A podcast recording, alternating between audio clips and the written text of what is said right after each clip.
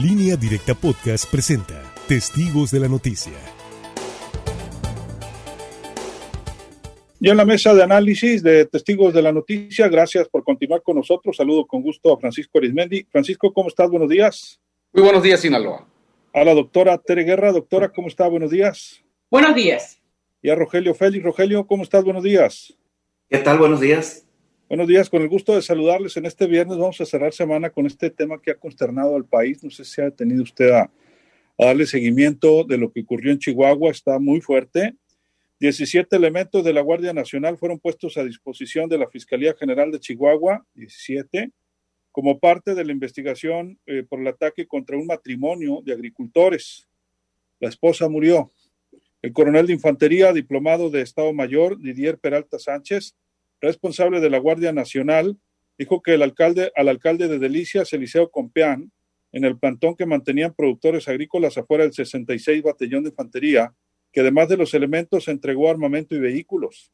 En un diálogo que sostuvo con Compeán, el mando militar indicó que para la Guardia Nacional es una prioridad que se esclarezcan los hechos.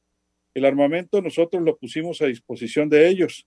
17 elementos de la Guardia Nacional, la Fiscalía de Chihuahua es la responsable de investigar para determinar si los elementos federales fueron responsables de disparar y matar a una mujer y herir de gravedad a un hombre cuando regresaban a su domicilio en Lázaro Cárdenas, Meoki, luego de haber participado en la protesta en la presa La Boquilla, donde campesinos y ciudadanos tomaron las instalaciones y provocaron que se retiraran los integrantes de la Corporación Federal, prácticamente los corrieron. Vamos a tratar de hacer hasta lo humanamente posible para que se esclarezca el caso. El juicio será civil, eh, el que determine si existe responsabilidad de los agentes de la Guardia Nacional. El alcalde Eliseo Compián lamentó que a más de 24 horas de los hechos no se tengan resultados sobre la investigación para esclarecer el atentado de este matrimonio. Es extraño que aún no haya resultados de la investigación. Queremos que esto se acelere. No ha sido un seguimiento normal que nos respondan los motivos del por qué se retiraron del lugar los elementos de la Guardia. El Congreso de Chihuahua está exigiendo el retiro de la Guardia Nacional de las presas del Estado. El plantón por lo pronto se quitó de ahí y es pues realmente un caos lo que se vive ahí en Chihuahua. El gobernador Javier Corral exigió a la Fiscalía de la República que investigue el ataque contra esta pareja de agricultores presuntamente cometido por la Guardia Nacional. Y también eh, Javier eh, Corral pues pidió al presidente Andrés Manuel López Obrador sacar a la Guardia Nacional del cuidado de las presas. Y pues retomamos el planteamiento, ¿no? De el origen de la Guardia Nacional, la creación de la Guardia Nacional que pues realmente pues eh, todavía eh, mucha gente a propósito de esto lo está poniendo en entredicho, eh, sobre todo pues cuando pues se les acusa ahora de haber atacado pues a estas a esta familia. Hubo un diputado eh, federal de allá de, Chihuahua que lanzó un discurso pues, muy temerario, el diputado Mario Mata Carrasco, eh, de mayoría relativa de Chihuahua, del Partido Acción Nacional, que cuestionó eh, severamente justamente el rol de la Guardia Nacional, porque dice que él votó a favor de la Guardia. Vamos a ver si podemos escuchar un pequeño fragmento. Está ahí frente al teniente coronel quiero decirle al secretario de la Defensa Nacional y al presidente de la República que son unos asesinos. Yo voté a favor de la Guardia Nacional porque el presidente se comprometió conmigo de que iba a hacer para atacar a la delincuencia, que nunca iba a matar a un ciudadano. Me arrepiento de ese voto, porque son ustedes unos cobardes, todos, Ejército, Guardia Nacional, porque es la misma cabeza. Y el presidente es el comandante y a él le digo, señor López Obrador, es usted un asesino, tiene las manos llenas de sangre. Y ese Ortiz no se merece tener un presidente como usted. Dejan en libertad en Culiacán a un sicario para que no haya violencia y vienen a Chihuahua, a Delicias, a matar a una señora, a una ciudadana noble. Que lo único que hizo fue defender su patrimonio, la comida de sus hijos el pleito por el agua. Así están las cosas, eh, Francisco Arizmendi. Eh, realmente compleja la situación, más allá de la molestia y del enojo y de los insultos que profirió este diputado que votó a, favor de la Guardia Nacional. Pues sí volvemos a retomar cuál es el papel que va a desempeñar en nuestra seguridad nacional. esta nueva corporación, porque aparte tenemos al ejército, entre otras, entre otras instituciones, las locales, las estatales.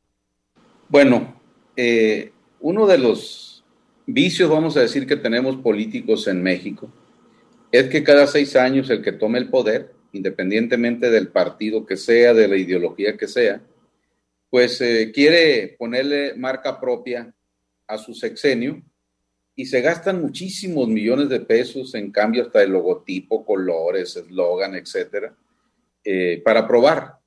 En este caso no fue la excepción el presidente López Obrador, que desde su campaña ya presidente electo, pues empezó a hablar de desaparecer el Estado presidencial, empezó a hablar de crear la, la Guardia Nacional y desaparecer la Secretaría de Seguridad Federal. Y bueno, se logró, eh, pero se conformó la Guardia Nacional con la mayor parte de militares en activo, marinos en activo, y quienes aceptaron de la Policía Federal, pues se incorporaron a la misma. Se supone que hay todo un reglamento ahí, cuáles son las atribuciones que debe de tener la Guardia Nacional, y de acuerdo a lo que nos prometió el gobierno del presidente López Obrador, pues al más tardar en tres años íbamos a ver la efectividad de esa Guardia Nacional. Hoy, si algo le temen todos los gobernantes en su mayoría, pero sobre todo una persona como López Obrador, era eso, lo que ocurrió allá en Delicias, de que alguna de las corporaciones estrellas formada por él, pues fueran acusadas precisamente de, de presunto asesinato. Está bastante eh, caliente eh, el ambiente allá, pues ya hay una señora eh, muerta, asesinada por la espalda, según se sabe. El esposo pues quedó gravemente herido, muy grave, pero el presidente López Obrador ha insistido en respuesta a los señalamientos de este diputado y del alcalde ahí de Delicias, etcétera. Todavía esta mañana le dedicó buen tiempo el presidente López Obrador pues para decir, primero, pues que lamenta el derramamiento de sangre. Segundo, pues que es el primero interesado en que esto se investigue, pero inmediatamente cambia la conversación el presidente y dice que es un asunto que se ha politizado, porque hay quienes quieren apoderarse, dice, del agua para hacer eh, por intereses muy personales, muy regionales, y que por más que se les ha garantizado en lo de la presa La Boquilla, de que tienen garantizado el abasto del agua. Se convirtió esto, dice, en un problema de interés político y señaló que uno de los principales instigadores es el senador Gustavo Madero, eh, que pretende ser candidato, dice, al gobierno de Chihuahua. Es decir, se politiza toda esta situación de cara al 2021, pero lo lamentable, insisto, es que mientras no se esclarezcan totalmente los hechos y cómo fue asesinada esta señora y lesionado gravemente su esposo, pues más allá de la política, eh, el ambiente está muy delicado en esa zona, donde pues eh, había 400 miembros de la Guardia Nacional cuidando ahí que no tomaran la presa a la boquilla, pero alrededor de 5 mil agricultores y activistas tomaron la presa sorpresivamente. Eh, el presidente López Obrador dice que fueron 2.500 gentes y que al verse superados los de la Guardia Nacional, mejor por órdenes superiores decidieron desalojar esa zona. Hoy les exigen desde el gobernador de, Chihuahua, Javier Corral, y los propios este, productores de la región, que para distender un poco el ambiente tan tenso que hay ahí, pues que mejor se retire permanentemente la Guardia Nacional de la presa La Boquilla. Lo cual no sería mala idea, ¿no? Eh, en medio de todo esto. Doctora Guerra. El tema es que la Guardia Nacional, ¿quién la compuso? ¿Quién, o sea, el nombre se cambió, pero los elementos de la Guardia Nacional eran, se conformaron, sí, de elementos de nuevo ingreso, pero muchos de elementos que ya estaban desempeñándose en el ejército y muchos de elementos que ya venían también trabajando cerca de la Marina. Entonces, la Guardia Nacional es un cambio de nombre, pero más de la mitad de los integrantes de la Guardia Nacional ya pertenecían a algunos de los elementos de la Armada, pudiéramos decir, en México. Históricamente en México se ha acusado de exceso de poder, de abuso de fuerza. Precisamente esta era la polémica cuando se debatió el tema de la creación de la Guardia Nacional y las facultades que se le estaban dando. ¿Por qué? Porque ha habido ya un, un sinnúmero de casos donde se ha denunciado en el pasado precisamente el exceso de fuerza. Sinaloa ha sido testigo de ello. Ha habido casos, recuerdo perfectamente el caso de la jovencita que queda inválida precisamente porque se le dispara por atrás, hicieron el alto, ellos, los jóvenes decían que no habían visto y el ejército les disparó. Hubo casos, eh, recuerdo también el caso de Badiraguato, donde matan a personas, precisamente el ejército, por disparar. Se, estaban en un lugar oculto, según el ejército. La joya de los Martínez, Santiago, Santiago de los Caballeros. Entonces, casos de exceso. Este año, el 2020, arrancamos con denuncias del tema de la Guardia Nacional por abuso contra migrantes. En el caso de la frontera sur de México, que está ahí precisamente la Guardia Nacional apoyando para frenar el flujo de migrantes a los Estados Unidos. Incluso en una de las mañaneras, el presidente reconoció que, había exceso, que se iba a investigar, porque se presentaron las imágenes del abuso de la Guardia Nacional contra migrantes. En una de las giras que hizo Andrés Manuel López Obrador a Torreón, también se cuestionó el abuso de la Guardia Nacional o los excesos de la Guardia Nacional. Y ahora en este caso de Chihuahua, en un conflicto que hay ahí precisamente por el tema del agua, por el tema de las presas, bueno, pues se denuncia de que la Guardia Nacional literalmente asesinó. La versión de la Guardia Nacional es que ellos estaban defendiendo, que estaban repeliendo una agresión. Sin embargo, los integrantes de la comunidad dicen que fue abuso de fuerza y que realmente lo que la Guardia Nacional hizo fue asesinar a, esta, a esta señora y a esta pareja. Entonces, realmente, insisto, esto pues vuelve a poner el dedo en el renglón del tema del debate, hasta dónde hay abuso de fuerza de la Guardia Nacional. Hay que recordar que esto fue bastante polémico y hay que recordar también cómo se han venido ampliando las facultades de la Guardia Nacional. Parte de la renuncia del secretario de Comunicaciones y Transportes tuvo que ver con los controles que se dio a la Guardia Nacional de de puertos y de lugares que antes eran de la Secretaría de Comunicaciones y Transportes y que ahora están bajo vigilancia de la Guardia. Y ahora van a encargarse del cuidado del agua. Entonces, pues esperemos también que nuestros legisladores que votaron a favor de la Guardia Nacional den la cara, porque muchos permitieron que saliera adelante justamente la, Guardia Nacional y que revisen que si lo, lo, que aprobaron realmente se está aplicando, como ellos lo aprobaron en el Poder Legislativo Federal.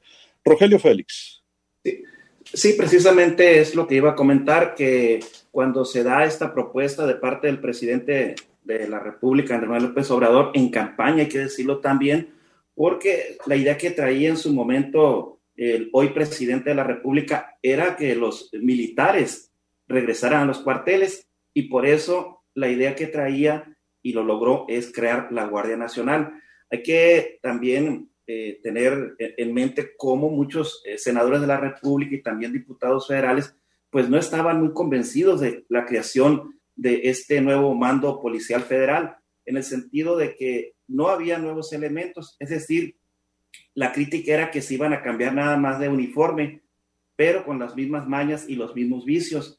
Sin embargo, hubo un compromiso de parte del presidente de la República de que no, no iba a ser así, iban a ser elementos calificados, capacitados y que iban a eh, pasar varios filtros para garantizar esto. Sin embargo, pues vimos que al final la convocatoria no tuvo eh, mucho eco entre los mexicanos y se tuvo que echar mano, como ya lo decía la doctora Tere Guerra y Francisco Arismendi, de los eh, elementos ya de la Marina, del Ejército y de la desaparecida Policía Federal. También hubo otras interrogantes ahí de parte de los senadores y diputados federales en el sentido de que ellos no querían que el mando fuera 100% militar, prácticamente se nombró un, civil ahí, pero parece ser que está pintado, parece ser que no lo toman en cuenta porque hasta ahorita pues no hemos eh, sabido nada de que esté comentando sobre este tema. Y algo muy grave que se está dando, ¿no? Con estos hechos eh, que se están dando ahí en, Chihuahua, en Delicias, Chihuahua, es que por un lado tenemos una Comisión Nacional de Derechos Humanos tomada, una Comisión Nacional de Derechos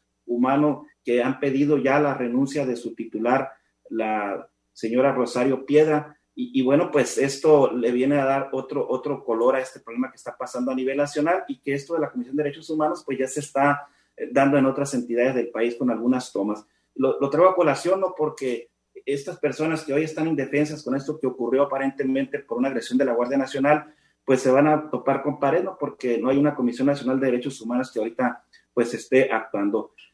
Creo que cada presidente que llega, como dice Francisco, quiere ponerle su sello a la corporación, lo hizo en su momento Enrique Peña Nieto, y pues tampoco hubo resultados con ese, esa guardia también que creó en su momento el expresidente Enrique Peña Nieto. Creo que se debe investigar esto porque, mm, porque también eh, no es el único caso que se ha dado en, Chihuahua, también hay otros casos de atropellos en otros estados del sur del país donde han pedido la salida de la Guardia Nacional. Y el coraje es que pues se ensañan con civiles, dice la gente, pero cuando se trata de combatir a los grandes cárteles del crimen organizado, pues no se ve esa fuerza, no se ve eh, eh, esa, esa, esa dedicación que tienen hacia el combate a la delincuencia y el crimen organizado.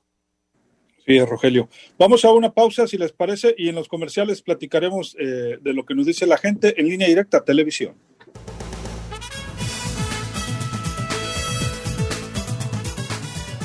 Luis Alberto Díaz, en línea directa.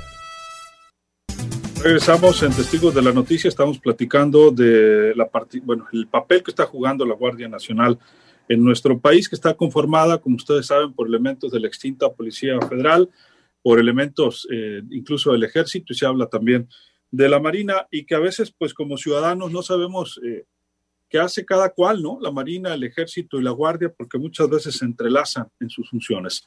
Y últimamente pues hemos visto este rol que ha venido jugando, como lo decía la eh, doctora Tere Guerra, pues la renuncia del secretario de Comunicaciones y Transportes porque le quitaron atribuciones por parte también de, de las Fuerzas Armadas eh, este tema de Chihuahua, eh, en el que pues van a resguardar una presa ante un movimiento social de productores agrícolas que exigían agua para, pues, para sus tierras y que derivó pues en la muerte de una eh, joven señora, entre otros hechos. Francisco Arismendi, que nos lleva también pues a reflexionar si se está cumpliendo, ¿no? justamente el objetivo, el decreto para el cual fue autorizada esta corporación. Bueno, pues de acuerdo a la estadística general del gobierno federal, pues eh, los índices de criminalidad han ido en aumento en comparación con otros sexenios, porque son muy dados a compararse siempre con el pasado. Bueno, pues en el presente, en los primeros dos años de este gobierno federal, las cosas no mejoraron, sino que van de mal en peor. Pero sobre el resultado que vaya a tener al final del sexenio, o en los tres años que nos prometió, a partir del tercer año que nos prometió el presidente López Obrador, pues hay que estar muy atento y, hay que, y esto va a estar por verse, pero eh, alguien decía el auditorio, pues que efectivamente quien tiene una formación militar, así lo manden a un bando civil, no deja de ser un militar. Y el militar recibe una orden y le guste o no le guste, tiene que acatarla forzosamente. Entonces, haber creado la Guardia Nacional con un porcentaje altísimo, casi en su totalidad, con militares y con miembros de la Armada, pues eh, conlleva ese riesgo de que a la hora de actuar, por más que se les den cursos de derechos humanos, etcétera, pues a la hora de los hechos, cuando ya se está frente a frente a esa adrenalina, pues les tiene que salir su verdadera formación, que es la formación militar y la formación de la Marina.